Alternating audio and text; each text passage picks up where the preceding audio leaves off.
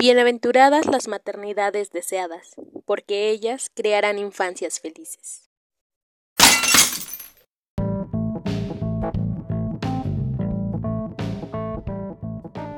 Bienvenidos a la segunda temporada de Romperse la Madre, el podcast que rompe todas esas concepciones idealizadas que tienes sobre la maternidad un espacio femenino para madres, futuras madres, no madres y con madres. ¡Comenzamos!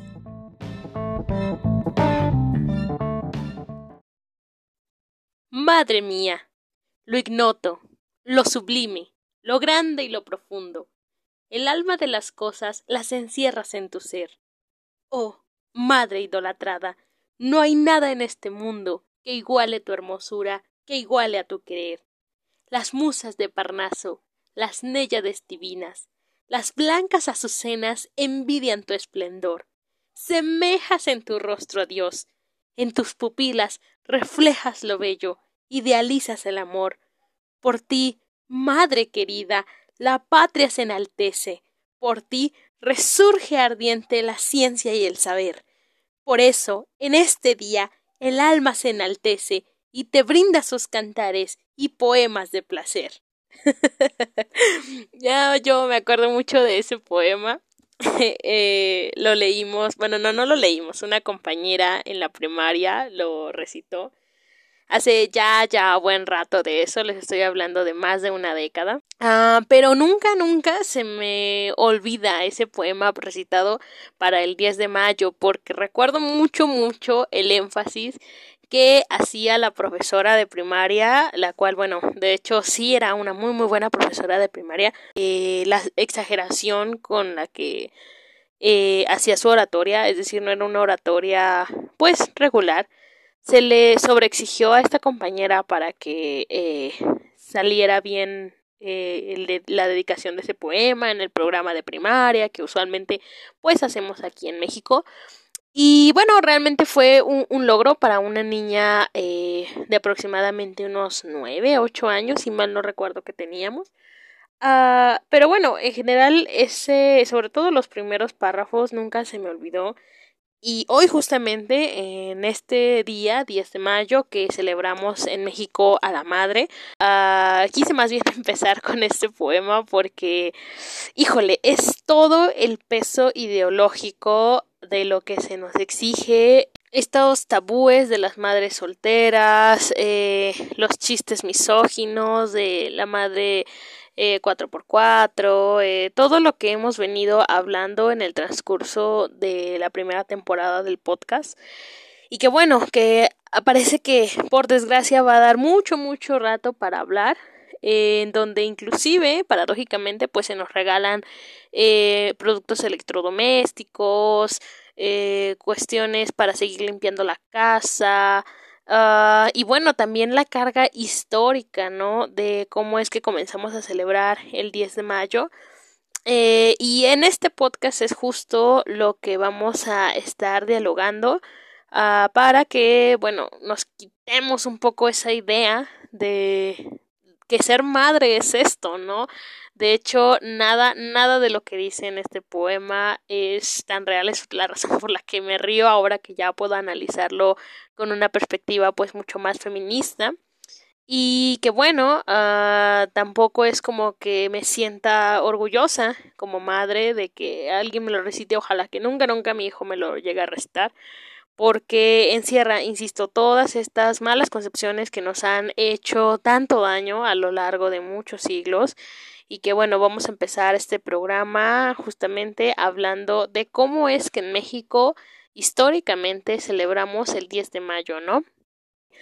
en este día tan extraño realmente en donde se nos idolatra como seres que dimos la vida, eh, que no se nos toque, eh, etcétera, ¿no? Pero que el resto del año, bueno, nos tratan de una manera tan, tan machista y por eso de alguna manera uh, esta necesidad, ¿no?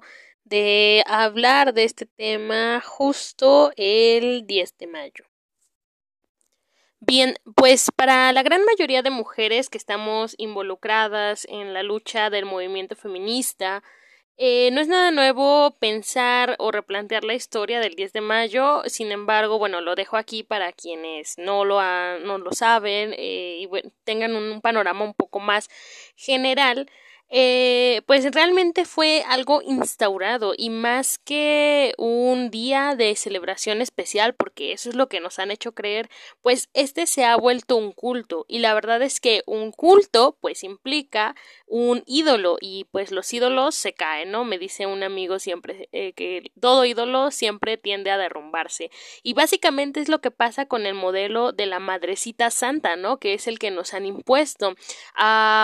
tengo aquí, bueno, además de eh, mis lecturas adicionales, eh, tengo el apoyo de eh, un artículo de Amor Teresa Gutiérrez Sánchez, quien en 2017 saca un artículo titulado El 10 de mayo, Día de la Madre en México, o de cómo imponer un modelo de maternidad, donde, bueno, ah, se retoma la historia que tuvo el periódico Excelsior como eh, parte de una iniciativa de restauración, digamos, de la reputación que tenían a propósito de un artículo que habían sacado previo a esa fecha.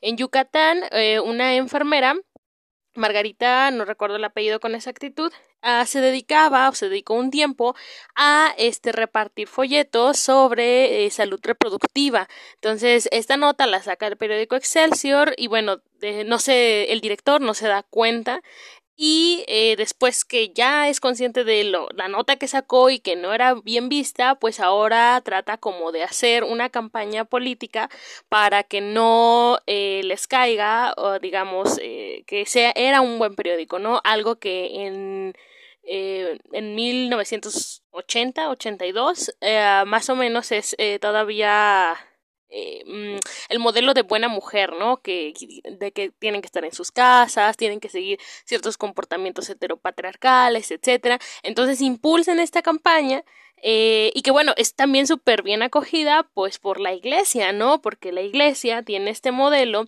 de eh, mujer que debe de ser, es decir, la Virgen, en nuestro caso, en México, la Virgen de Guadalupe, y pues que apoya el entonces secretario de Educación, que será José Vasconcelos, y el arzobispo en turno eh, de México, ¿no? Y es así como paulatinamente existe una mayor difusión del 10 de mayo y que pues venimos arrastrando hasta nuestros días, que aquí la religión pues tiene un peso bastante, bastante fuerte y sabremos que eh, a partir de esta generación de una información en donde tienen que, o sea, todas las mujeres deberían aspirar a este modelo de virgen, de madre abnegada, es decir, si pensamos en el modelo de la madre de Cristo, pues es una mujer callada, sumisa, eh, de un amor inconmensurable, ¿no? Hacia el hijo, uh, lo cual de hecho, pues tampoco, si lo pensamos bien,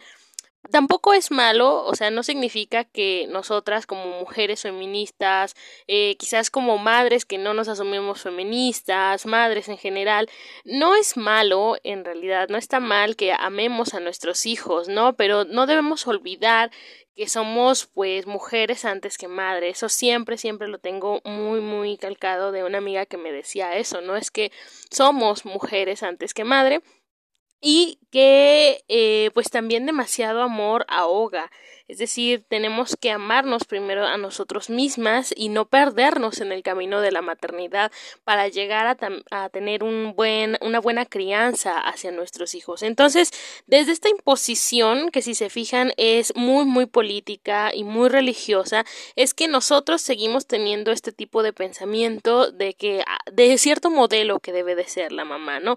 Y nosotros también exigimos a veces sin querer a nuestras madres cómo debe deben de comportarse, es decir, que una madre debe de amar sin medida a los hijos, ¿no? Y eso no todas las veces es cierto. Existen madres que también se ven eh, mermadas en sus actividades cotidianas por tener que atender otra una necesidad pues de otro otro ser externo, ¿no? Un ser que depende totalmente durante algún tiempo de nosotras. Es decir, que se desfiguran la, desfiguramos la, nuestra personalidad en pos de la atención total de estos seres dependientes de nosotras. Pero insisto, ojo, no significa por esto que eh, una madre con visión feminista pues odie por sí mismos a los hijos, ¿no? O a los chicos, no, claro que no, más bien invita a la reflexión de eh, cómo se viven las maternidades y por qué es que se nos ha puesto un modelo idílico a alcanzar. Y pues lo modelo idílico como tal, lo sagrado, en realidad pues es imposible de alcanzar porque algo que está eh, fuera del alcance del ser humano pues en realidad no puede ser alcanzado, valga la redundancia, ¿no? O sea, es más bien ese camino por el que tenemos que transitar o entre comillas tendríamos que transitar para pues alcanzar un modelo parecido al de la Virgen eh, Madre de Dios, ¿no? Entonces, eh, también ese modelo pues sugiere una percepción biológica que nos predestina a eh, ser madres, lo cual tampoco es cierto porque habrá mujeres que quieran ser madres, habrá mujeres que no necesariamente quieran ser madres y no significa por ello que la maternidad deba estar peleada, deba ser más bien una característica esencial de la mujer. Nosotras no estamos obligadas a ser mamás aunque nuestro sistema eh, biológico tenga esas posibilidades, ¿no? O en potencia podamos gestar. No es eh, algo que debamos hacerlo, aunque el modelo que se impuso, en realidad, pues así también lo sugeriría. Entonces, esta es la razón por la que a partir de una concepción tan, tan idealizada que tenemos, es que hay otras cuestiones en realidad pues no estamos viendo para con la mujer, ¿no? En las cuestiones, por ejemplo, de eh, horas de trabajo no remunerado, de cansancio, de crueldad, de maltrato, sobre todo también de desgaste físico y emocional, ¿no? Entonces, todas estas eh, otras em, características de lo que se supone debería aguantar la Madre Santa porque eh, la devoción religiosa exigiría características de piedad, sumisión, eh, de recato, también de contención. Es decir, olvida que la mujer sigue siendo un ser humano con sus propias necesidades, porque está anteponiendo las necesidades no solo de los hijos, sino de su familia.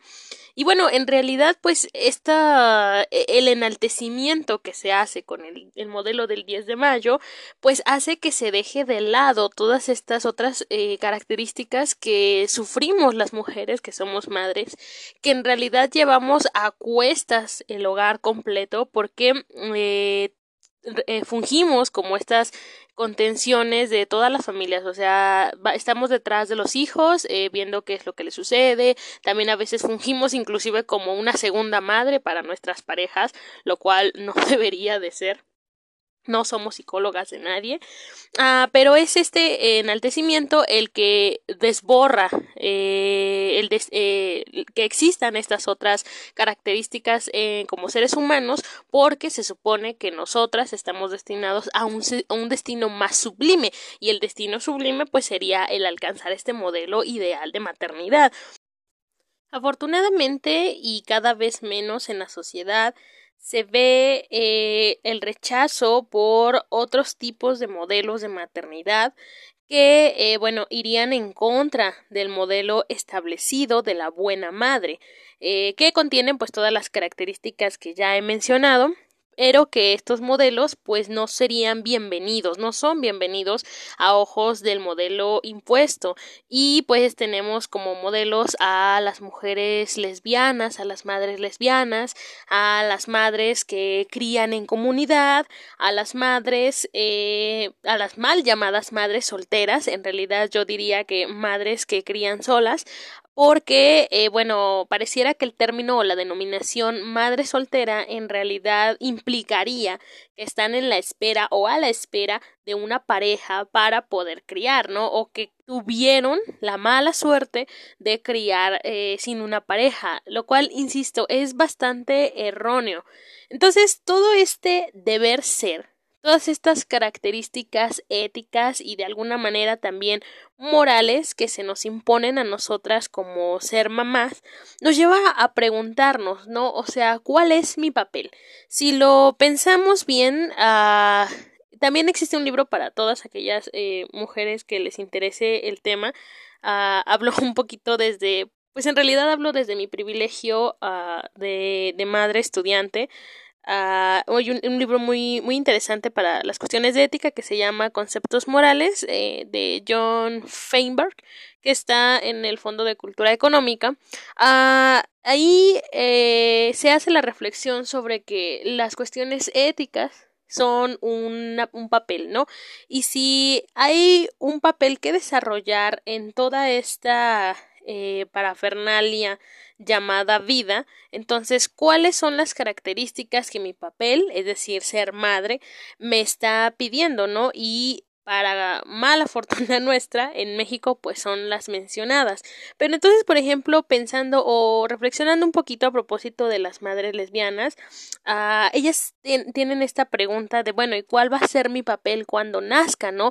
Pareciera otra vez que el sistema heteropatriarcal eh, bueno, cuando, cuando nazca eh, un bebé, si es la cuestión de que una de las dos madres está embarazada o en cuestión de adoptar, ¿no? ¿Qué, qué papel voy a ejercer yo?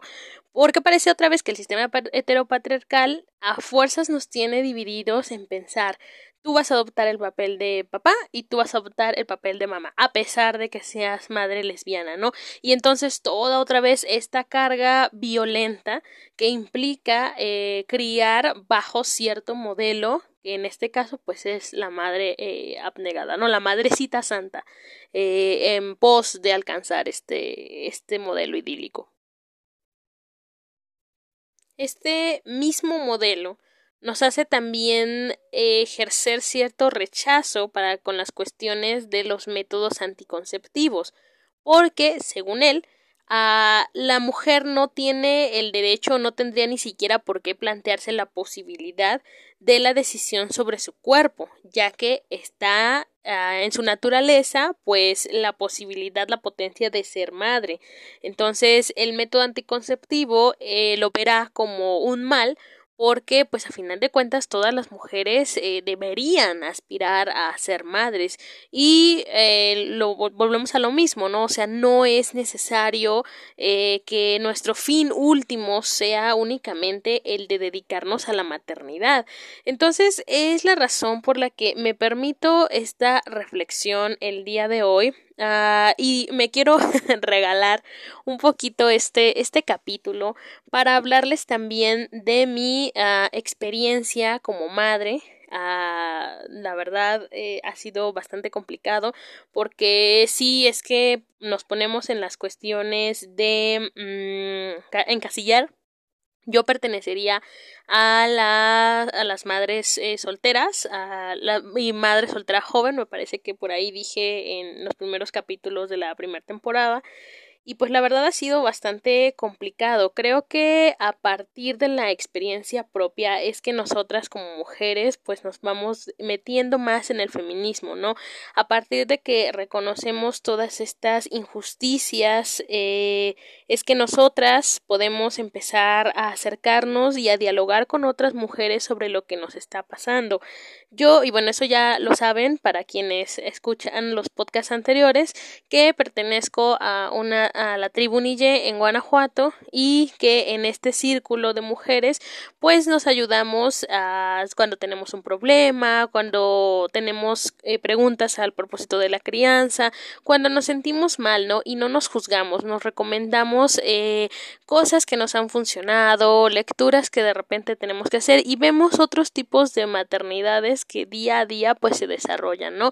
Y entonces nos sentimos pues más acuerpadas en ese aspecto porque nos damos cuenta que existen otras mujeres con los mismos problemas muy particularmente cuando recién me empecé a desarrollar en todo esto de la maternidad, tenía muchas dudas y una de las mamás que forman parte de la tribu dijo una frase que jamás me va a olvidar, ¿no? Si yo las hubiera conocido a ustedes en otro momento de mi vida, otra cosa hubiera sido. Y yo, la verdad, sí me hubiera gustado mucho haber conocido a la tribu, a este apoyo uh, que ahora, ahora tengo, porque sí hubiera sido diferente. Eh, yo las conocí a ellas cuando mi hijo tenía aproximadamente ya seis años, entonces me hubiera venido muy bien todos sus consejos y todo lo que ellas sabían en cuestiones de lactancia, de violencia obstétrica, uh, de crianza y de apoyo sobre todo, porque la maternidad eh, es un proceso que muchas mujeres vivimos en soledad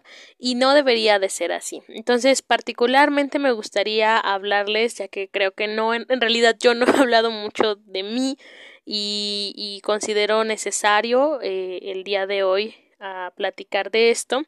Uh, pues yo fui madre, madre joven, fui madre a los 18 años eh, yo estaba súper enajenada con las cuestiones del amor romántico, la idealización del amor romántico y eso hizo que yo dejara la preparatoria y amigos y familia atrás, que dejara todo lo que yo conocía en pos de seguir a mi pareja en ese momento, al padre de mi hijo y que bueno, la verdad es que aunque yo tenía una visión un poco clara de lo que quería para mi futuro, que en realidad sí quería hijos, siempre he querido, me he tenido la idea desde niña, quizás también un poco por las cuestiones culturales que este pues sí me inculcaron mucho, ¿no? sobre el clásico, eh, tú tienes que aprender a cocinar para que cuando te cases, eh, tú tienes que aprender a hacer esto para que cuando te cases. Entonces, quizás es que mi deseo por tener hijos estuvo muy muy implicado a mi forma de crianza pero bueno, la cuestión es que sí quería tener hijos.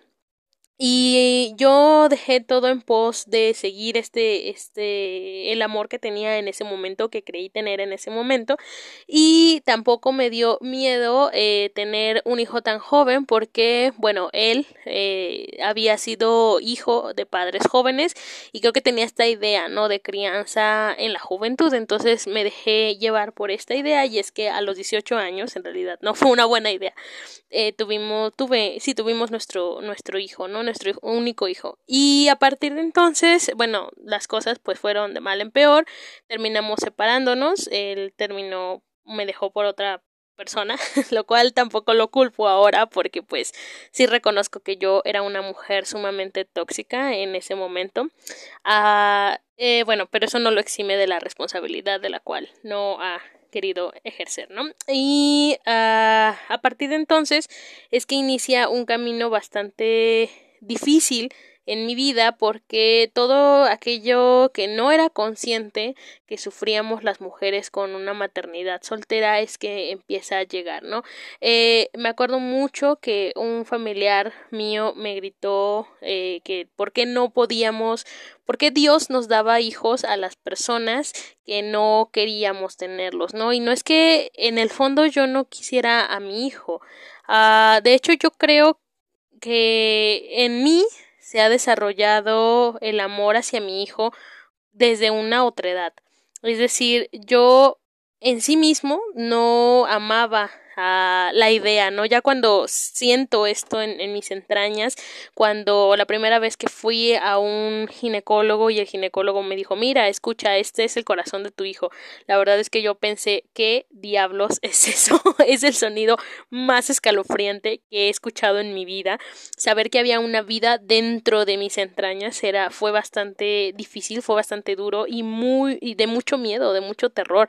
Entonces yo no tuve esa experiencia de, mira, qué bonito se escucha, ¿no? Entonces, a partir de, de eso, así como otro ser que está dentro de mí, yo no es que tuve, ay, sí, qué bonito en la pancita, tenía que fingir que era eh, así, para que la sociedad que me rodeaba en ese momento, la comunidad que tenía cercana, pues me aceptara, ¿no? Y no me mirara con ojos de ¿qué pasa contigo? ¿Por qué no sientes ese amor? Por eso vuelvo a lo mismo de que exigimos muchas veces a las mujeres que se sientan y piensen de determinada manera conforme la maternidad que no debería ser, porque cada mujer tiene y pasa por procesos diferentes.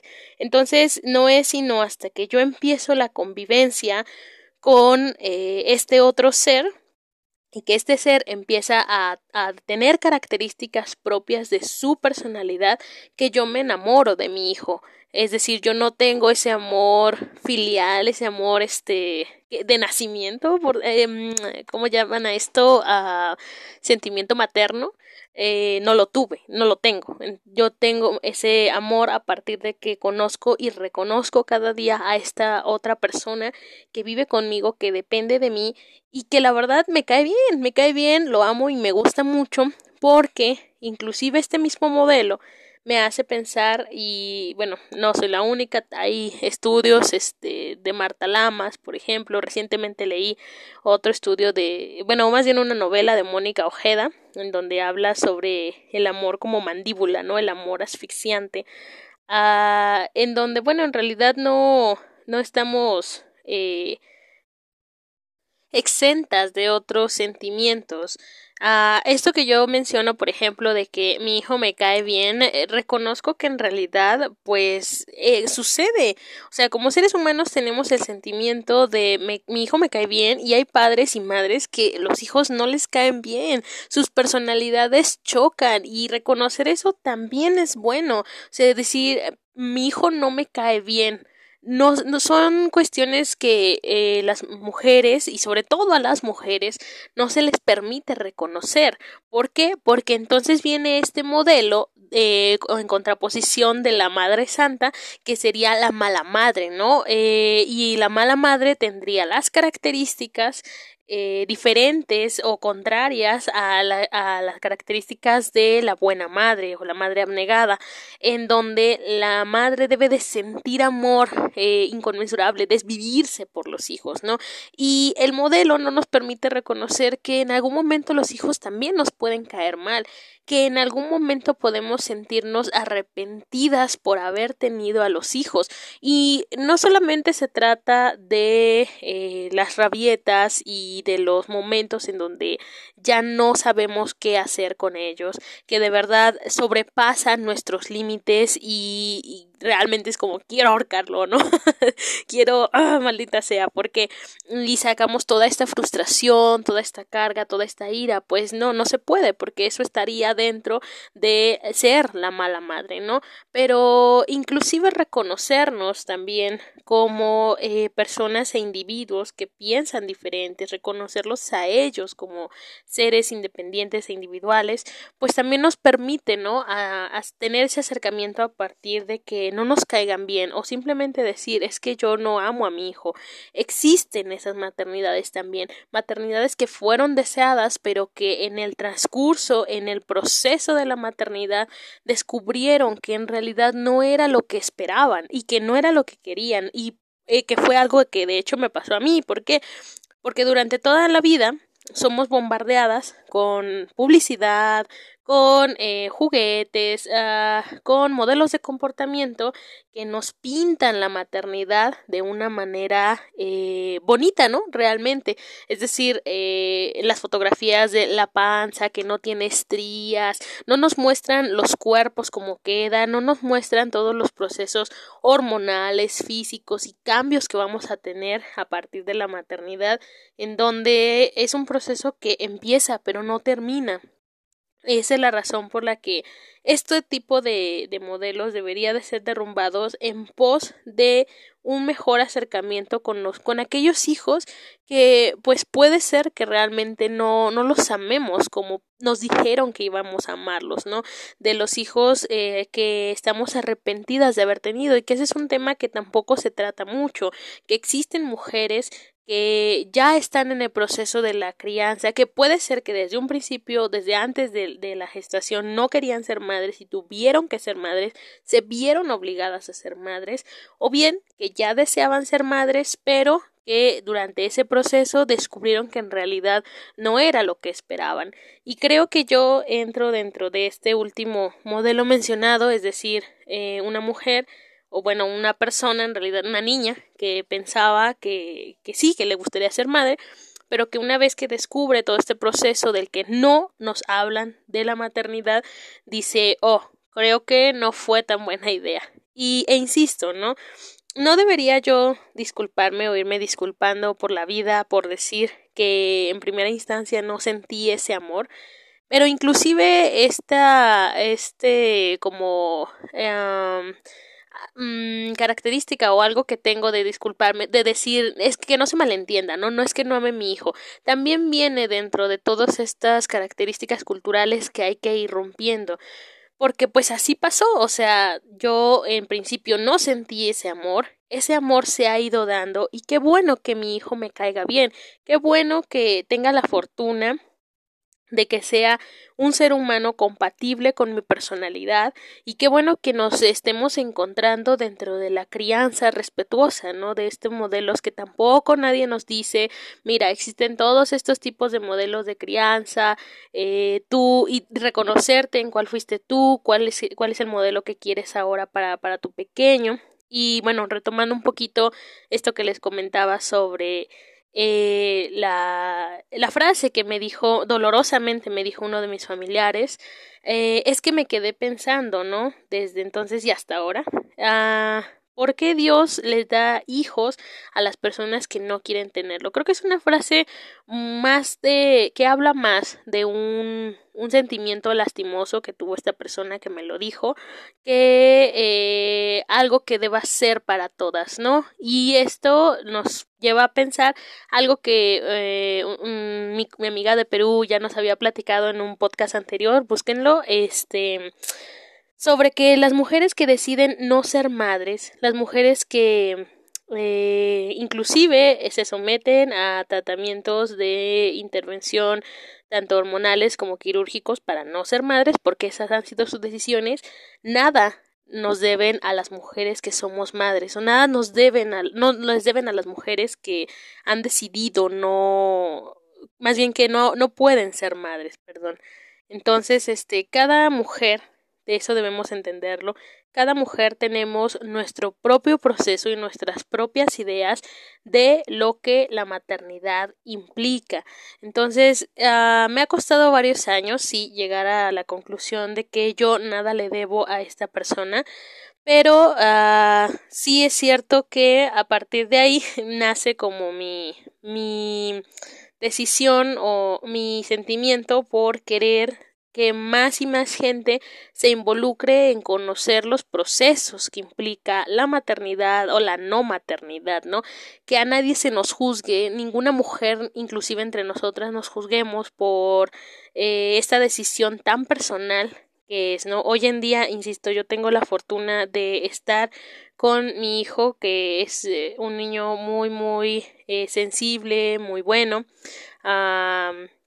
bueno, con respecto a, a, que me apoya, porque ser madre, este, estudiante, soltera, joven, no es tan, tan sencillo, es un niño que comprende las situaciones, que no hace tantas rabietas, tengo, tengo la, la fortuna, que tampoco está mal, pero que sí reconozco que si hiciera rabietas muy, muy constantes, uh, pues las, las cosas para mi desarrollo personal, pues se complicarían, ¿no? Y sé que allá afuera también hay más, más mujeres. Mm, parte de hacer este podcast fue que escucharan eh, que no están solas, porque cuando yo empecé a vivir este proceso de maternidad y que todavía vivía con mi pareja y que eh, la mamá de él ah, daba demasiadas ideas sobre cómo es que debía de criar, cómo es que debía de llevar la casa, cómo es que tenía que hacer las cosas y la abuela de él también, ah, no fue, fue abrumador. La verdad es que fue abrumador porque yo en su momento no reconocí que tenía depresión posparto, que también es un tema del que nadie nos habla y que piensa la mayoría de la gente que sí, que, que es un proceso que está ahí y que pues te dura a lo mejor la cuarentena, ¿no? Los 40 días, pero en realidad hay muchas depresiones posparto que duran años.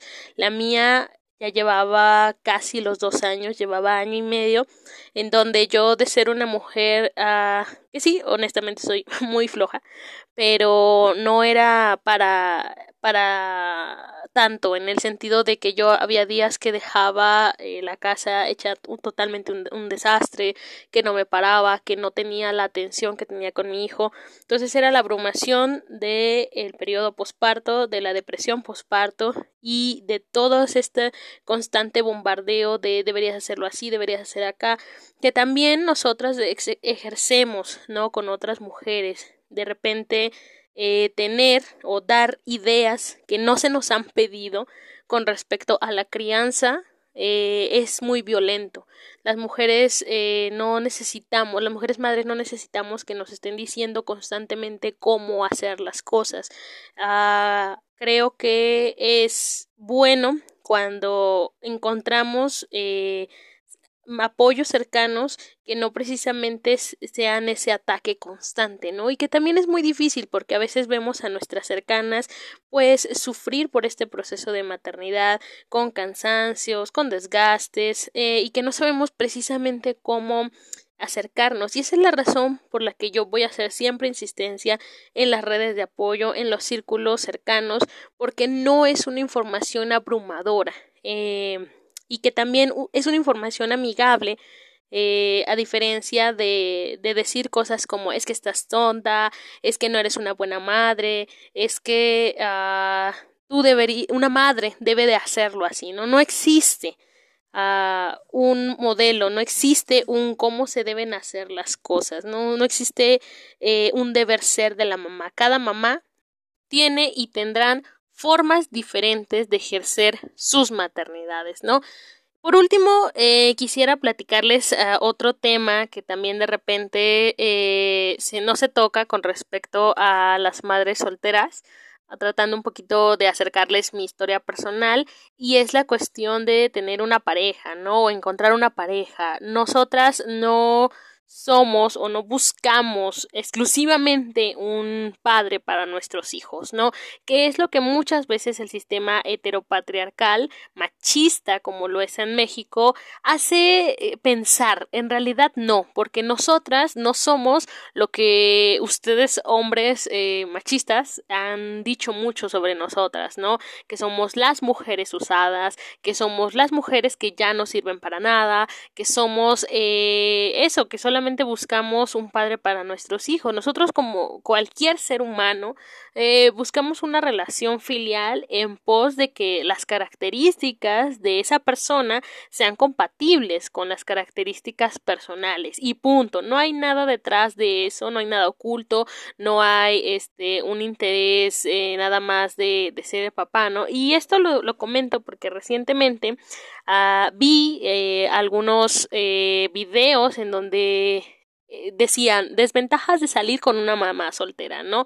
Y en este acercamiento de mi historia personal, uh, sí debo de decir, y será el caso quizás de muchas de ustedes que nos escuchan, uh, que es complicado. Es complicado porque no conoces las verdaderas eh, motivos que origen a un hombre a estar contigo y de repente te hace entrar en posición defensiva, ¿no? Pienso ahora mismo en todos estos grupos que platicábamos en el post anterior con Elizabeth Piñón, todos estos grupos de pedófilos y pederastas que, que existen, ¿no? Y que muchas veces nosotras no sabemos si sus verdaderas intenciones van a ser acercarse a nosotras o quieren acercarse a nuestros pequeños.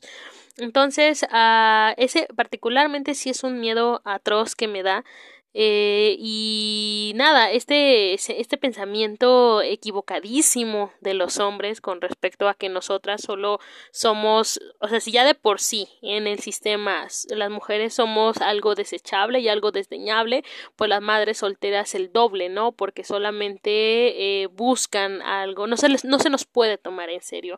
Eh, dense cuenta, nosotras somos seres humanos también, tenemos, eh, no, no hay algo que que, no querramos de una pareja excepto que sea nuestra pareja. Entonces es, es algo que yo he decidido mantenerme soltera mmm, por lo mismo, porque el 90% de las, si no es que el 100% de los uh, eh, intentos de acercamiento a pareja que he tenido son de corte machista. Y eso hace las cosas muy complicadas. Eh, y prefiero estar en ese sentido soltera por decisión la verdad es que me llevo bastante bien conmigo misma en este reencuentro uh, y no, no hay nada más bello, ¿no? Que el aprenderse a amar a una misma y darse la oportunidad de sentir esa, eh, ese autoconocimiento, esa autoexploración de su ser interno, de su pensamiento, de su propio cuerpo. Entonces, eh, nada, es algo que tampoco se habla y que, mamis, no tienen por qué estar detrás de un hombre que las maltrata, no por miedo a quedarse, a dejarle sin padre a, un, a sus hijos. Eh, creo que muchas de las veces es mucho mejor cuando nosotras nos apoyamos en, en amigas, en conocidas que tienen mamás, eh, que, perdón, que son mamás, para, para criar que estar con un hombre violento y machista en sus casas. Entonces, eh, hacer, hago la invitación pues para que se acerquen no solamente al feminismo, sino también pues al conocerse y reconocerse ustedes mismas para que brinden a sí mismas y a sus hijos una oportunidad de vida diferente, ¿no? Eh, muchas veces, bueno, esto no es posible porque la mayoría de las mujeres uh, no tienen una dependencia, una in independencia económica y esto pues las hace eh, a estar atadas a sus violentadores.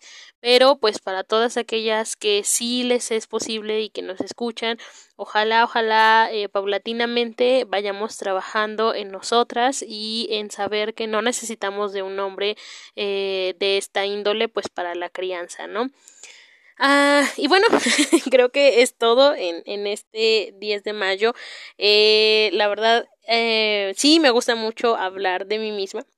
Y, pero un tema como este es, es delicado, es difícil, abre algunas heridas que, que ya uno de repente piensa eh, cerradas, otras veces que, que piensa que ya no, no duelen tanto, pero sí. Sin embargo, quiero compartirlo porque, pues bueno, la finalidad de este podcast es, es ese, ¿no? Compartir historias de vida, eh, no importa si son eh, muy muy personales o si solamente son superficiales, uh, pero saber que existen más mujeres que eh, allá afuera como nosotras están pasando situaciones similares y que a partir de ello podamos hacer un reconocimiento, ¿no? De que lo que de que no estoy sola, de que yo no soy la loca que piensa de esta manera, de que estoy mal porque eh, mis familiares o mis cercanos me están diciendo que así no son las cosas, pero yo quiero llevarlas de otra manera. No estás sola, es lo, lo principal que le puedo decir a todas las mamis que nos escuchan y a las que no son madres también, a hacer la invitación para que nos acerquemos a la maternidad desde un punto de vista femenino y entendamos y podamos apoyar a todas las mujeres que conocemos a nuestro alrededor que son madres y que bueno van a empezar a tener un cambio enorme en sus vidas que ya lo están teniendo o que en realidad no lo van a tener pero que conozcan estas implicaciones. Hacerles también eh, saber que el feminismo y la maternidad no están peleados eh, que el feminismo eh, hace falta del lado de, de la maternidad y que podamos conocer más del, del tema y que nos de, le demos un gran, gran abrazo a nuestras mamás, que mientras las tengamos con vida, pues también sepamos que son seres humanos con sus propias emociones, con sus propios sentimientos, sus propios problemas y pues como mujeres estemos ahí también para apoyarlas, ¿no? Pues eh, nada, muchísimas gracias, escuchas, por mantenerse en sintonía en estos minutos. Eh, esperen nuestro siguiente podcast. Eh, hablaremos con eh, Itzel Palacios. Ella es una veterinaria, eh, también madre y emprendedora. Eso está bastante, va a estar bastante interesante el tema del siguiente podcast. Les sigo agradeciendo enormemente. Y pues nada, este 10 de mayo hay que cuestionarnos las maternidades. Hasta pronto.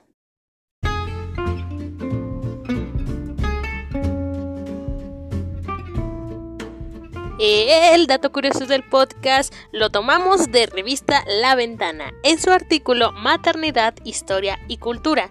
¿Sabían ustedes que en la antigüedad la palabra maternidad no existía ni en griego ni en latín? Aunque la función materna estaba muy presente en las mitologías, no era un objeto de atención serio ni para los médicos ni para los filósofos. En las sociedades rurales y artesanales de la antigüedad y la baja Edad Media, la prioridad se ubicaba en la renovación de los grupos sociales, de manera que para compensar la elevada mortalidad se parían muchos hijos. El papel nutricio de la madre era primordial y orientaba todas las actividades.